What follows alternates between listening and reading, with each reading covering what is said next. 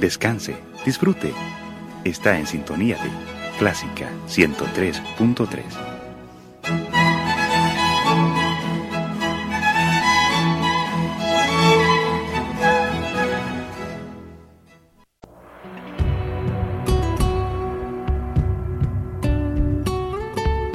Siempre con usted, Radio Clásica 103.3.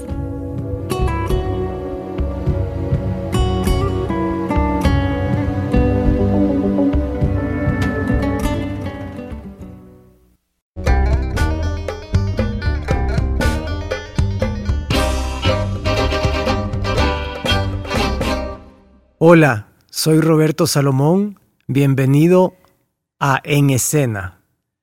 En Escena es un programa semanal en Radio Clásica y hoy es una celebración especial porque estamos celebrando los 40 años de Radio Clásica. Y en cabina conmigo está Elizabeth Trabanino, la directora, presidenta de Radio Clásica. Hola Elizabeth. Hola Robbie, gracias por la invitación a tu programa. Es un gusto estar contigo.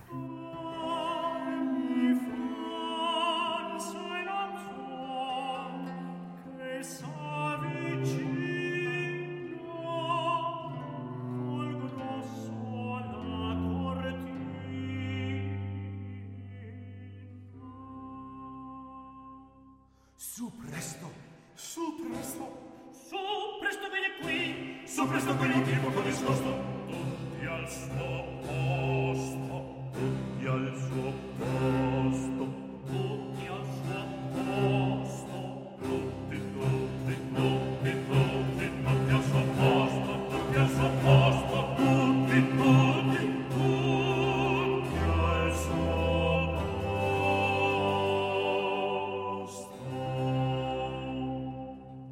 Elizabeth, tengo que preguntarte de entrada, 40 años de Radio Clásica, entonces la fundó tu mamá, no la fundaste tú. No, realmente la fundé yo, pero estaba todavía en A escuela. los ocho años. Estaba, estaba todavía en escuela, pero yo la verdad que desde bien temprana edad eh, tuve la suerte de, de poder accesar al conservatorio y a todo lo que era el tema de la música clásica. Fíjate que uno de mis primeros recuerdos todavía estaba vivo mi padre, o sea, murió cuando yo tenía como cuatro años, pero creo que fue un poco antes de que él muriera. Y me, me, me dijo, cierra los ojos, me, me tomó de la mano y, y me lleva a, la sala y estaba el- este piano con una gran chonga.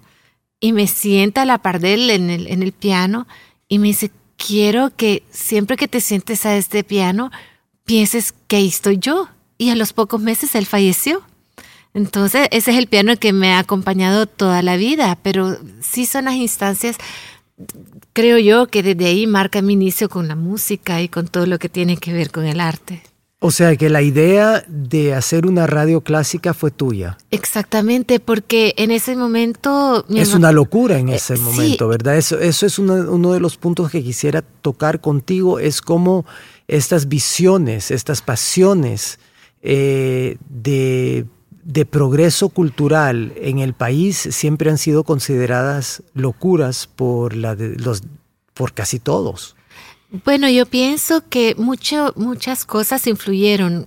Por ejemplo, el, el hecho ese que desde muy temprana edad y yo iba al conservatorio de música, en esos tiempos uno podía agarrar el bus, me acuerdo, yo agarraba la, la ruta 7 o la 101. Ahorita se puede agarrar el bus, pero uno no sabe por dónde, por dónde, pasa. Por dónde pasa. y a dónde te deja. Entonces, eh, a dónde está la anti- el antiguo conservatorio, la, la- la antigua sede de la Orquesta Sinfónica.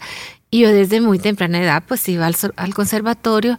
Y después tuve la suerte de, también de tener maestros como el, maestro John Kubitschek, que siempre decía pueblo que canta, pueblo feliz y, contaba los horrores que él había vivido durante la Segunda Guerra Mundial que estuvo tres años en un campo de concentración y que lo que lo mantuvo vivo y lo que lo, lo mantuvo así con, con la esperanza de que algún día iba a contar era la música y los cuentos musicales que él se hacía en su cabeza. Y él vino acá y formó el coro nacional en los años, a finales de los, a principios de los años 50. Claro, entonces él fue maestro y siempre contaba cómo después de la Segunda Guerra Mundial, eh, eh, la señora Gerta Gutfreund eh, se, se, contactó con ella porque estaban buscando a alguien acá al Salvador para fundar el coro y como él no sabía dónde venía, dónde quedaba esto, no tenía nada más que una pequeña maletita con, con todos sus esenciales, pero que cuando viene y, y está aterrizando, y ve el atardecer y los pericos que se levantaron y empezaron a volar, eh, lo vio como la tierra prometida, pues, y dijo, es, esta va a ser mi patria y este lugar lo voy a amar. Y ha sido eso para muchos inmigrantes, El Salvador. Entonces, tal vez todas esas vivencias de él y, ese amor por la música, que tal vez tener esos buenos maestros, creo que también influyó en que desde muy temprana edad yo estuviera muy comprometida con la música clásica.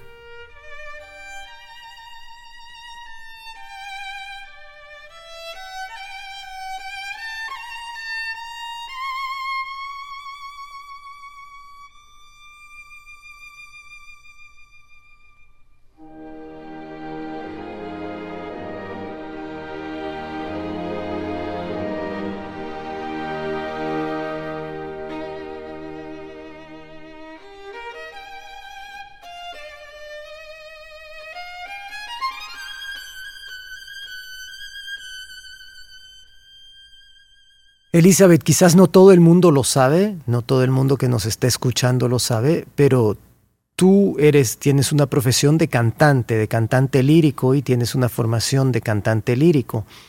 Yo quisiera preguntarte, ¿qué, ¿qué es lo que te mueve a cantar? ¿Qué es lo que sientes tú cuando estás frente al público, aparte de miedo, porque me has dicho siempre que siente mucho miedo? ¿Qué, ¿Qué, es lo que te hace seguir queriendo presentarte ante el público? ¿Qué es lo que, lo que, qué es lo que te motiva? Lo mismo que me motiva a seguir con Radio Clásica, porque todos los días de Radio Clásica es como, ¿y ahora qué? ¿O cómo lo hacemos? Y hemos pasado por momentos tan difíciles. Quizás porque... ¿Por qué momentos tan difíciles? Como país, ¿verdad?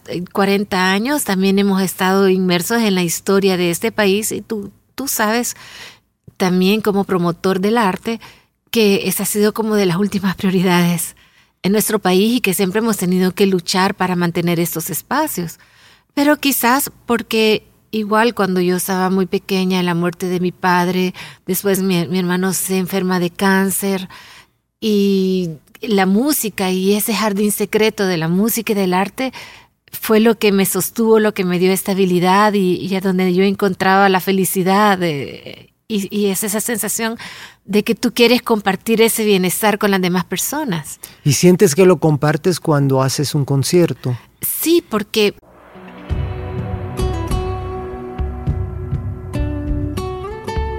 Siempre con usted, Radio Clásica 103.3.